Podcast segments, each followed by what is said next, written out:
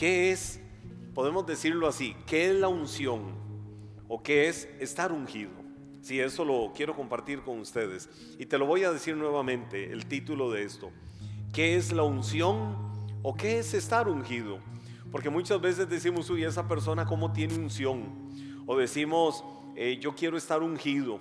O quiero que me unjan. Eh, o quiero que unja mi casa. O quiero que unja mi vehículo. O quiero que unja, en fin, eh, algo en particular. Pero ¿qué dice la Biblia con respecto a esto? ¿Por qué usamos nosotros esa palabra? ¿Y cómo en la línea de la administración de Dios al corazón el Espíritu Santo puede traer una inmensa revelación a tu vida? Que de hecho te voy a anticipar algo, te voy a decir eh, casi como el final de la historia, pero luego te voy a llevar en el proceso. Cuando decimos, Señor, dame unción, te voy a decir algo. Un día cuando viniste a Cristo y lo recibiste como el Señor y el Salvador de tu vida, como el Dios de tu corazón, ese día recibiste al Espíritu Santo en tu vida.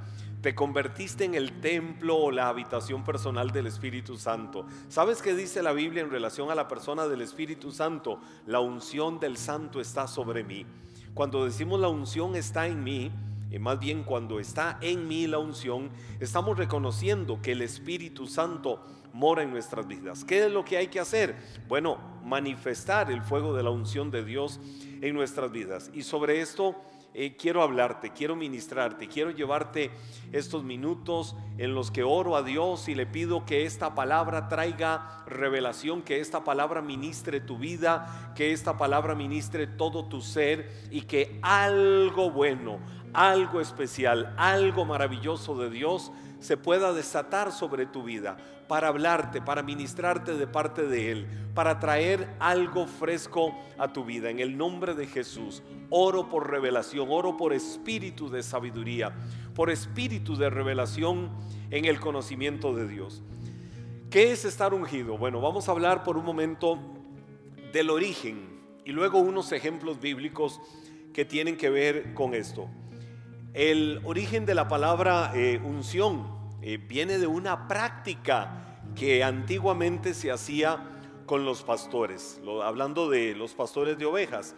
Eh, los piojos, todos sabemos que son los piojos, ¿verdad? Yo no tendré problema con piojos, pero los piojos y otros insectos a menudo se metían en la lana de las ovejas. ¿Qué era lo que sucedía cuando los piojos y otros insectos se metían en las lanas de las ovejas. Bueno, que ellos se iban acercando a la cabeza de las ovejas. Y entonces literalmente cuando se acercaban a la cabeza de las ovejas, iban formando, podían hacer una madriguera en las orejas de ellas, de las ovejas. Imagínense, eh, iban haciendo toda una madriguera, los piojos y otros insectos en la cabeza de esas ovejas. Solo piense cómo una oveja eh, podía sufrir. ¿Y saben qué sucedía? Los piojos literalmente podían matarlas. Sucedía en muchos casos que mataban a las ovejas. Entonces los antiguos pastores lo que hacían eran que tomaban aceite, vertían el aceite en la cabeza de las ovejas. ¿Qué lograban eh, con esto?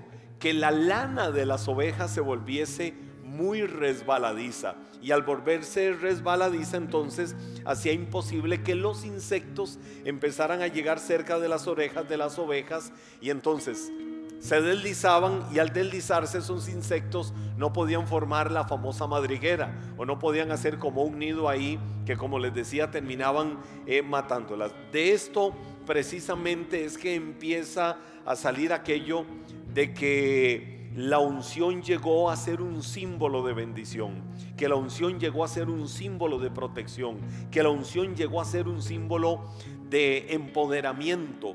En este caso, usando el término de la situación particular de las ovejas, ahora en nuestras vidas y en, muchos otros usos que pudiera tener el aceite.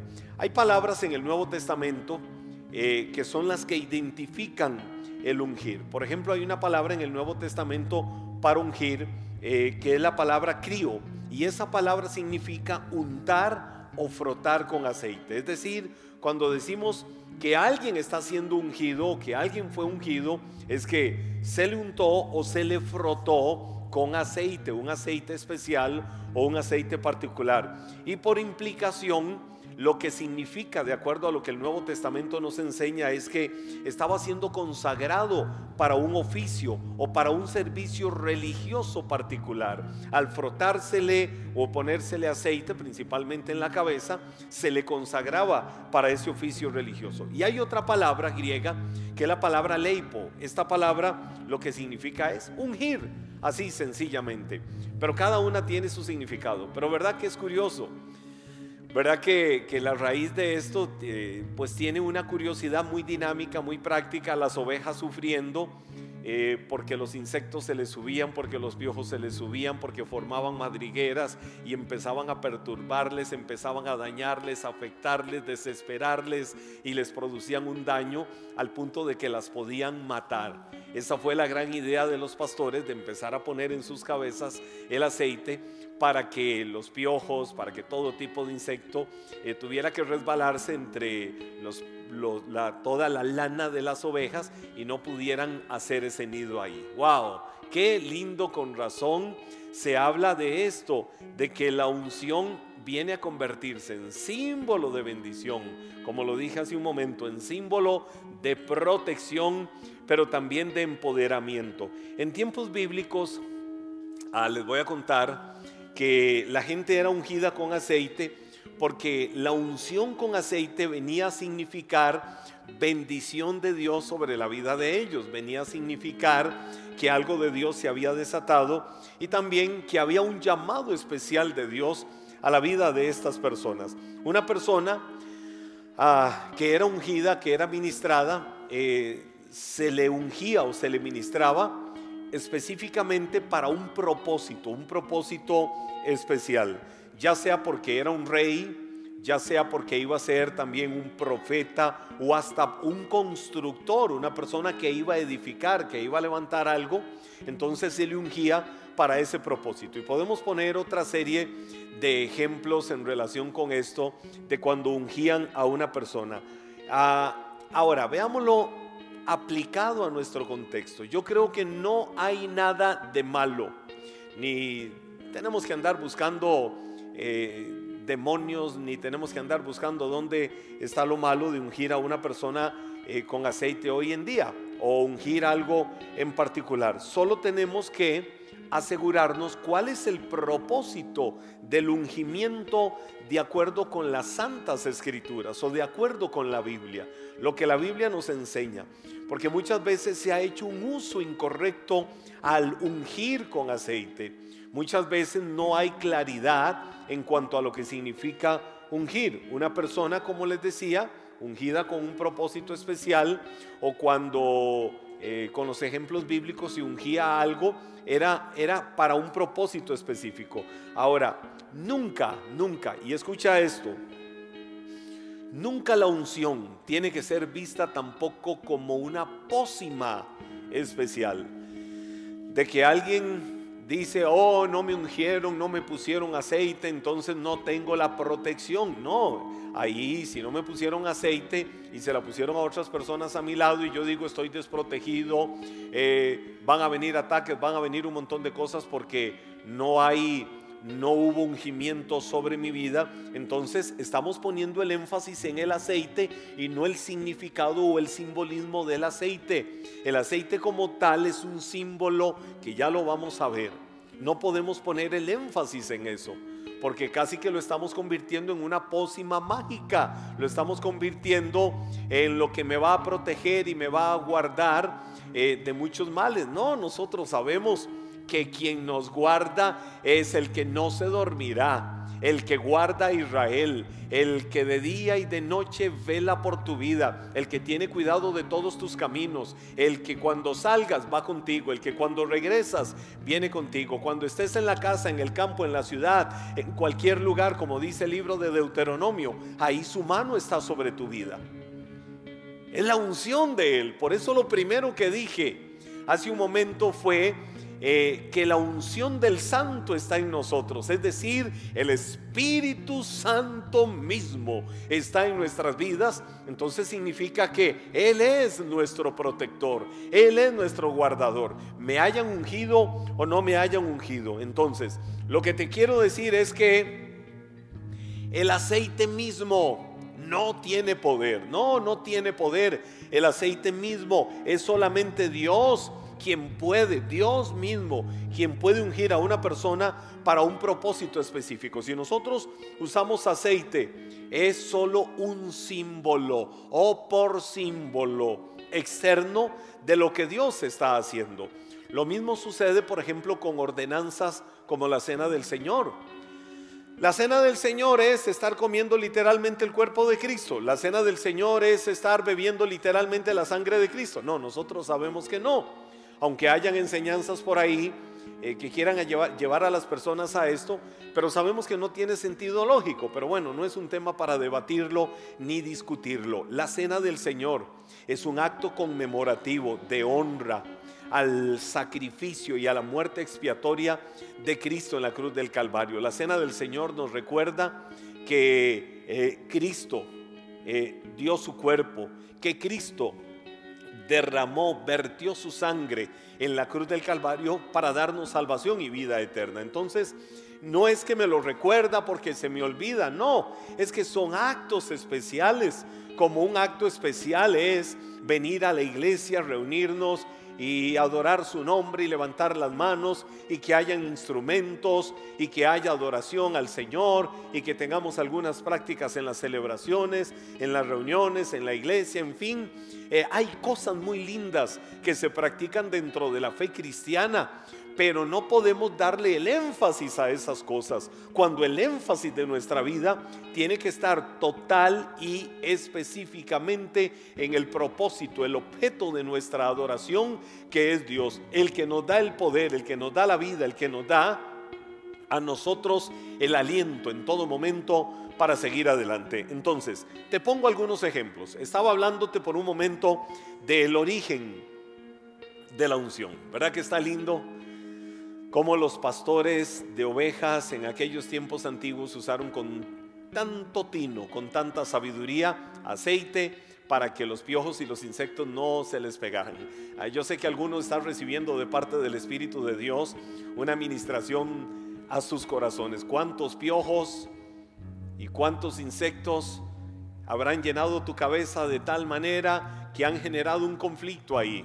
Y que te está incomodando y te está afectando y no te deja tener paz y no te deja tener tranquilidad. Bueno, necesitamos que las manifestaciones de la unción del Espíritu de Dios en nuestras vidas, en tu vida en particular, pueda venir a remover a aquellos insectos, aquellos piojos y todo aquello que te esté robando la libertad. Pero te voy a poner ejemplos bíblicos de cómo se usaba, eh, por ejemplo, el aceite, el aceite de la unción. En el libro de Éxodo, capítulo 29, en el versículo 7, la Biblia dice, luego úngelo derramando el aceite de la unción sobre su cabeza. Habla la Biblia ahí de Aarón y de sus hijos. Eh, le da el Señor una palabra a Moisés y lo estoy usando solo de manera ilustrativa esto para que lo puedan ver. El Señor viene y le habla a Moisés y le dice Aarón sacerdote, sus hijos sacerdotes. Y entonces le dice una serie de lineamientos y cosas que tenían que hacer. Y una en particular era, ve y úngele su cabeza con aceite, tanto a Aarón como a sus hijos, para que esa unción sobre sus cabezas tipifique o represente o confirme, o sea como el punto de partida, o sea lo que marque el antes y el después para el ejercicio del sacerdocio. Quiero decirte algo, nosotros como cristianos, y este es un tema doctrinal eh, que quiero que internalices esto que te estoy diciendo ahorita, eh, nosotros como cristianos creemos en el sacerdocio de todos los creyentes. No creemos de que solo Henry Zúñiga, porque es pastor, ejerce un sacerdocio. Que cualquier otro pastor eh, porque es pastor de una iglesia o pastora en una iglesia, ejercen el sacerdocio. Y ahí están los laicos, los creyentes, los que están en los atrios, los que no tienen esa honra de ser sacerdotes. No, en, la enseñanza neotestamentaria nosotros sabemos y creemos en el sacerdocio de todos los creyentes. La Biblia dice y nos ha constituido reyes y sacerdotes. ¿A quienes? A todos los redimidos, alcanzados y salvados por lo que Cristo hizo. Entonces, puedes considerarte sacerdote del Señor, puedes considerarte sacerdotisa del Señor. Una persona que puede ejercer, que puede ejercitar una vocación de amor y de servicio a otras personas para llevarles al conocimiento del amor y la misericordia de Dios.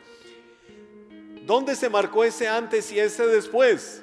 Cuando vinimos a Cristo, cuando lo recibimos a Él como Señor y Salvador. ¿Qué pasó ahí? Como lo dije hace un momento, vino el Espíritu Santo a mi vida, el Espíritu Santo me hizo el templo suyo, la habitación suya, y entonces ahí se marca el antes y el después. A partir del nuevo nacimiento, ahora yo tengo la unción de Dios sobre mi vida.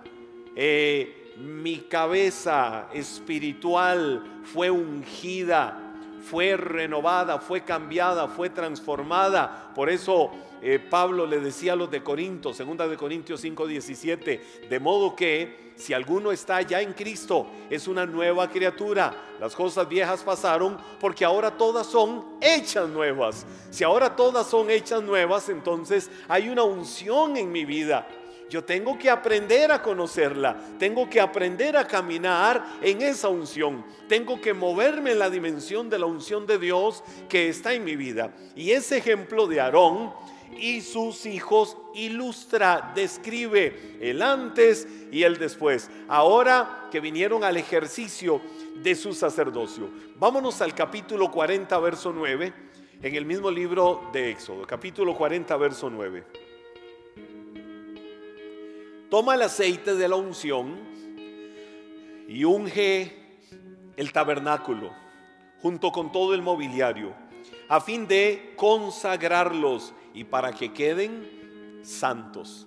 Otro acto conmemorativo, simbólico, en este caso con el aceite de la unción, otra palabra, otra orden que Dios le da a Moisés, de que fuera con el aceite de la unción eh, y ungiera el tabernáculo, ese lugar al que iban para adorar al Señor, para recordar al Dios de Israel que los estaba sacando de tierra de esclavitud y les estaba llevando, les estaba haciendo avanzar hacia una tierra prometida, que el tabernáculo, el tabernáculo que ellos llevaban representara, tipificara la misma ungida presencia de Dios. Entonces, el aceite sobre el tabernáculo, el aceite sobre todos los mobiliarios o todo el mobiliario que tenía el tabernáculo estaba representando un lugar santo, un lugar que tenía que quedar santo. Pero vuelvo al mismo principio.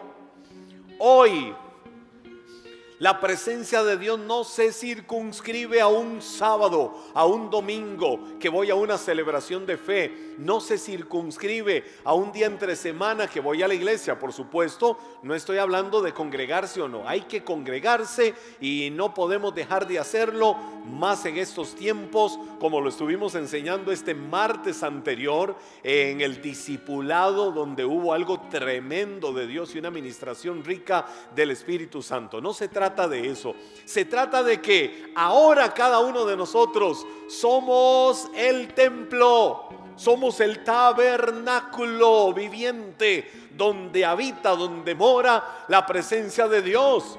A veces, ay, somos seres emocionales. A veces llegamos a un lugar y decimos, uy, qué rico. Aquí se siente la presencia de Dios. Aquí hay algo especial y llegamos a otro lugar y decimos, no, aquí no se siente la presencia de Dios. Y entonces circunscribimos la presencia de Dios a estados emotivos de acuerdo a la condición de un lugar. No. Si hoy nosotros somos el tabernáculo, si hoy somos el templo de Dios, si hoy eres la habitación personal del Espíritu Santo, escucha esto y tenlo claro en tu corazón. Donde quiera que estés o a donde quiera que llegues, ahí vas a llevar la presencia de Dios. ¿Por qué? Porque eres el templo del Espíritu Santo. Porque el Espíritu Santo mora en tu vida. Y eso tenemos que tenerlo claro. El tabernáculo en el Antiguo Testamento tipificaba la presencia de Dios. Significa que, por ejemplo, este auditorio esta nave, eh, este edificio, este templo terrenal, este edificio Tiene que ser ungido con aceite por todo lado y el mobiliario y todo lo que tenemos para poder ratificar y confirmar que aquí está la presencia de Dios. No, este es el centro de reunión de los tabernáculos de Dios ungidos por el Espíritu Santo cuando fuimos redimidos y perdonados de nuestro pasado sin Cristo y ahora nos unimos para adorar y exaltar su nombre en este lugar, en este centro de adoración. Voy a otro ejemplo. Segundo de Reyes capítulo 9 verso 6. Dice la Biblia ahí, Segundo de Reyes, capítulo 9, verso 6. Entonces Jehú dejó a los otros y entró en la casa. Acto seguido, el joven profeta derramó el aceite sobre la cabeza de Jehú y dijo, escucha esto, escucha esto, recíbelo en tu corazón. Esto es lo que el Señor Dios de Israel dice, yo te unjo, rey del pueblo del Señor Israel. ¿Qué fue lo que hizo el profeta? Dice la Biblia, derramó el aceite sobre la cabeza de Jehú y a partir de ahí soltó una palabra de establecimiento de parte del Señor, diciendo esto es lo que dice el Dios de Israel, yo te unjo rey del pueblo del Señor Israel. Eso sucedió también en tu vida y en mi vida.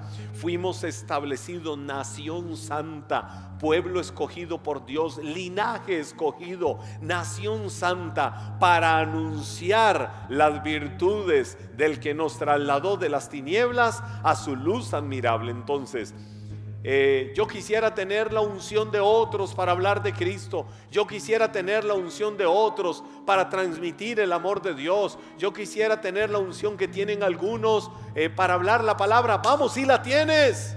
Ya la tienes porque eres el templo del Espíritu Santo. Permite que se avive, que se avive, que se avive el fuego del don de Dios en tu vida, que se avive y empieza a ejercitarlo, empieza a creer que hay poder, que hay fuego, que hay como dice la Biblia en el libro de los Hechos, dunamis, es decir, poder de Dios, poder de Dios, poder de Dios el poder que hemos recibido para ser testigos de Él en todo lugar. Lo que tenemos que hacer es volvernos más atrevidos. Dios te quiere usar. Los dones que Dios te ha dado se tienen que avivar y hoy en el nombre de Jesús, vamos en el nombre de Jesús en esta noche, en esta hora, yo vengo declarando que ahí donde te encuentras hay un avivamiento interior, esa unción del santo que mora en tu vida, esa unción del santo que está en tu corazón, aviva el fuego del don de Dios que está en tu vida y se desata algo especial, se desata algo hermoso y glorioso de Dios que te va a llevar a otro nivel. Dones de sanidad se activan, dones de revelación se activan, dones de milagros se activan, dones de servicio se activan ahora mismo en el nombre de Jesús. Talentos que son usados para la gloria de Dios, talentos en la alabanza, talentos en, en, el dar a otros, en el repartir, en el liderar, en el presidir, en la liberalidad, se empiezan a avivar, se empiezan a desatar y hay fuego de Dios sobre tu vida hoy que te lleva a otro nivel por el poder vivificador del Espíritu Santo. Yo lo creo y lo declaro en esta hora sobre tu vida en el nombre de Jesús. Para eso fue derramado el aceite fresco de la unción del Espíritu Santo en tu vida, para que se avive esa llama. Eclesiastés capítulo 9, versos 7 y 8. Uy, cómo me gusta esto. Y te voy a decir por qué me gusta. Hay alguien que es apasionado por la vida. Hay alguien que ama la vida. Y ese soy yo. Yo amo la vida. Mientras le sigo hablando, mientras me acomodo un poquito acá esto que me desordené. Yo amo la vida, la vida que Dios nos ha dado. Amo estar frente a una montaña, frente a un río, o amo estar en cualquier otro lugar. Amo cuando veo la lluvia, amo cuando veo el sol, amo cuando voy conduciendo el vehículo o amo cuando voy caminando por una calle. Amo si tengo que ir en autobús, amo si tengo que ir en un taxi. Amo cada momento de la vida. No podemos permitirnos la queja. No podemos, a pesar de las situaciones que podamos enfrentar, no podemos permitirnos el estar abriendo nuestros labios para ver incomodidades en todo. No, tenemos que disfrutar la vida que Dios nos da. ¿Y quién más que el mismo sabio rey Salomón que dijo estas verdades? Él dijo estas verdades. Y una de esas ricas la dice ahí en Eclesiastés capítulo 9, versos 7 y 8, donde dice, vamos, vamos, disfruta de tu pan con alegría. Es decir, hasta el pan que te comas, disfrútalo con alegría. Y bebe tu vino con un corazón feliz, porque tus obras son del agrado de Dios. Que sean siempre blancos tus vestidos, que nunca te falte perfume en la cabeza. Esto lo dice la Reina Valera contemporánea. Eh, la Reina Valera tradicional del 60 dice que, nunca te falte el ungüento en tu cabeza, es decir, el aceite que te unge. Eh, y me gusta porque si algo Dios quiere para tu vida y Dios quiere para mi vida, es que la vivamos en abundancia. El contexto de lo que está hablando el rey Salomón es de que todos nacemos y todos morimos. Todos tenemos una vida en la que estamos. A veces tenemos que decir, Dios mío, ¿desde qué escenario estoy yo viendo mi vida? A veces empezamos a ver lo malo, lo negativo y muchas situaciones de la vida. Yo te pregunto, ¿cuál es el escenario desde el que estás viendo tu vida? ¿El escenario de la bendición? ¿El, escenario de la gratitud? ¿El escenario de la abundancia de la vida que Dios te ofrece? ¿O el escenario de la queja, del lamento, del chisme, de los miedos? ¿El escenario de, de, de no me muevo porque si me pasa esto, si voy para acá y algo me sucede, si voy para allá y se me pega el COVID y si voy para allá y me sucede, entonces nos volvemos esclavos de nuestros miedos y no tenemos libertad. Un día nacimos y un día nos vamos a ir de este mundo. Un día tendremos que despedirnos. Entre el nacimiento y la muerte hay algo que se llama vida. ¿Cómo tenemos que vivirla? con abundancia. Y me gusta cómo la Biblia enseña y dice, unge tu cabeza con aceite, eh, úngela con perfume, es decir, recuerda como hijo de Dios que tienes una unción fresca en tu vida para que mires la vida de una manera especial, de una manera extraordinaria, como Dios te la regala y como Dios quiere que la vivas. Te he estado poniendo ejemplos de, de cómo la Biblia nos lleva, de cómo la Biblia nos enseña usos en el Antiguo Testamento del aceite y pudiera mencionarte muchos más, muchos más ejemplos del uso del aceite que vienen a ser, como dice la Biblia, figura o símbolo de lo que luego ha de venir. ¿Por qué de lo que luego ha de venir? Porque todo aquello, aquellos ungimientos simbolizaban, significaban significaban la unción del Espíritu Santo cuando viniera a morar a nuestra vida. Te quiero decir hoy, seas ungido o no seas ungido, se le ponga aceite o no se le ponga aceite a tu casa, se le ponga aceite o no se le ponga aceite a tu vehículo, se le ponga aceite o no se le ponga aceite a tu cartera o a tu billetera, eres hijo o hija de Dios y la unción del Santo está sobre tu vida. Pastor está diciendo que entonces no unjamos. No, si quieres ungir, hazlo. Hazlo, eso no es malo. Y decía hace un momento, eh, no hay, no hay demonios que tengamos que andar buscando en eso. No, se puede usar como símbolo de contacto. El problema es cuando hemos convertido el, el aceite de la unción, hablando físicamente o naturalmente, en un elemento o una pócima casi mágica por encima de lo que ya tenemos en nuestra vida. Ungido o no con aceite natural, tiene la unción del Espíritu Santo y te ha dado poder, te ha dado fuego, te ha dado habilidades, te ha dado un potencial para que te empoderes, para que te afirmes sólido como un creyente victorioso, como una creyente victoriosa que se levanta ante toda situación creyendo y confiando que la mano poderosa del Señor está sobre su vida y que aunque un ejército acampe a tu alrededor, tu corazón no temerá y que aunque hayan situaciones en la vida, que te quieran detener, vas a avanzar porque no vas solo, porque no vas solo, porque el Espíritu de Dios te guía a toda verdad, porque vas a enfrentar muros que parecen inexpugnables, muros que parecen impenetrables, muros que parece que no van a caer, caerán esos Jericó, caerán esos muros, ¿cómo caerán? Por la unción del Espíritu de Dios, porque cuando Dios te ha llamado y ha puesto una visión en tu corazón, cuando Dios te ha llamado y te ha prometido hacia dónde te va a llevar, en el camino uno, dos, tres, cuatro, cinco o decenas de obstáculos que se quieran poner, no te van a detener. ¿Y por qué no te van a detener? Porque Dios prometió algo grande y la unción del santo que mora en tu vida irá provocando en el avanzar y en el caminar que sucedan cosas extraordinarias. Pero vengo otra vez a la parte dinámica. Pastor, dígame una cosa. Hay uso de aceite en el Nuevo Testamento? Sí, claro. No he terminado. Cuando digo no he terminado, este tema va a seguir.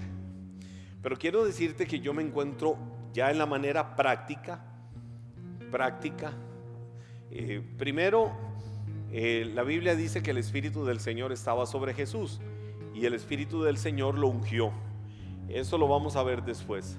Eh, luego veremos cómo el Espíritu Santo es la unción misma morando en nuestras vidas. Pero quiero llevarte a esta parte práctica y dinámica. Si en el Nuevo Testamento hay dos usos que yo me encuentro, que no tienen que ser exclusivos, pero que son muy importantes como símbolo de contacto eh, para usar el aceite. ¿Cuáles son esos dos ejemplos? Marcos capítulo 6, en el versículo 13, el Evangelio de Marcos capítulo 6, verso 13, la Biblia dice, también expulsaban muchos demonios y sanaban a muchos enfermos, ungiéndoles con aceite de oliva.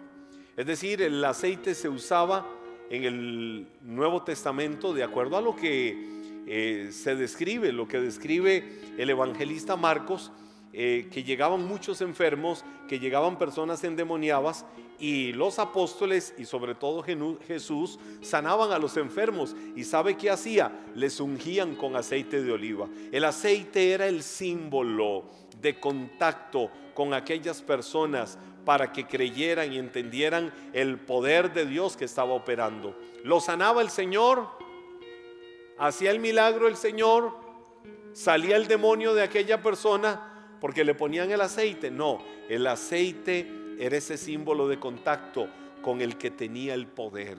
Y el que tenía el poder era Cristo Jesús. Hoy ese mismo Dios mora en tu vida y el aceite ungido de Dios sobre tu vida es el mismo Espíritu Santo, la misma persona. Entonces, ese es el símbolo de contacto. Pero yo encuentro en el Nuevo Testamento que es donde está la doctrina esencial de la fe cristiana, que se usaba el aceite. Entonces usémoslo. Vas a ir a orar por un enfermo. Lleva aceite de oliva, lleva aceite y úngele como símbolo de contacto de lo que el Dios poderoso puede hacer. Y te doy otra descripción, que es la de Santiago capítulo 5, verso 14, para cerrar este tiempo. ¿Alguno está enfermo? Y quiero llevarte a esta palabra para que se haga vida alguno está enfermo, que llame a los ancianos, es decir, a los líderes de la iglesia, para que vengan y oren por él y lo unjan con aceite en el nombre del Señor. Otro ejemplo del uso del aceite en el Nuevo Testamento para orar por enfermos, como se describe también en el Evangelio de Marcos capítulo 6, por aquellos que estaban endemoniados, por aquellos que estaban enfermos y por aquellos que necesitaban un toque del poder de Dios en sus vidas, les ungían con aceite. Y si alguien está enfermo, la Biblia dice, llame al líder, a los líderes de la iglesia, para que le unjan con aceite. Y ahí sucede algo especial y extraordinario de parte de Dios a sus vidas. Yo quiero decirte hoy, que por la frescura del aceite del Espíritu Santo en tu vida se desata una ola de sanidad, una ola de avivamiento, una ola de honra, una ola de libertad. Testimonios del poder sanador y vivificador de Dios se empiezan a soltar. Quiero que levantes tus manos ahí donde estás. Has estado enfermo, has estado enferma, has estado cargando con alguna afección, alguna dolencia, algún mal sobre tu cuerpo. Hoy en el nombre de Jesús, yo extiendo mis manos como símbolo de contacto del aceite ungido del Espíritu Santo sobre tu vida para que traiga sanidad, para que traiga libertad, para que traiga restauración, para que traiga renovación, para que traiga vivificación a tu cuerpo. Ese espíritu que levantó a Cristo de los muertos es el que mora en tu vida. Y ese ungido Espíritu Santo que mora en tu vida levanta, vivifica tu cuerpo mortal para llevarte a otro nivel en el nombre de Jesús. Hay libertad ahora, hay sanidad. Te ha venido oprimiendo un demonio, te ha venido oprimiendo... Eh, el mismo Satanás de una o de otra manera. Has venido sufriendo ataques, has venido sufriendo situaciones en tu vida, a veces inexplicables. Hoy en el nombre de Jesús, a causa de la unción del Espíritu de Dios, se corta toda influencia que no viene del mismo cielo, toda artimaña, toda saeta, todo dardo que se ha levantado en el nombre de Jesús, se corta ahora mismo, es cancelado por el poder, por la autoridad del nombre que es sobre todo nombre, del nombre de Jesús, hay libertad y hay sanidad y hay renovación y hay rompimiento de yugos, hay rompimiento de cadenas. Ahora mismo lo creemos y lo declaramos en el bendito nombre que es sobre todo nombre, en el nombre de Jesús. Vamos, decláralo, decláralo, decláralo. Levanta tus manos y declara tu libertad. Ya vamos a cerrar adorando al Rey de los siglos. Ya vamos a cerrar levantando el nombre bendito que es sobre todo nombre en esta hora, en este tiempo extraordinario. Declara y proclama la libertad que solo tu corazón puede tener por el poder vivificador del Espíritu Santo que mora en tu vida, en el nombre bendito que es sobre todo nombre, el nombre de Jesús. Hay libertad en ese nombre y se rompen cadenas, se rompen yugos y hay sanidad total por su obra maravillosa, vivificadora y restauradora. Sello esta palabra con esa autoridad del nombre bendito, que sobre todo nombre, el nombre de Jesús. Amén, amén, amén. ¿Lo puedes creer?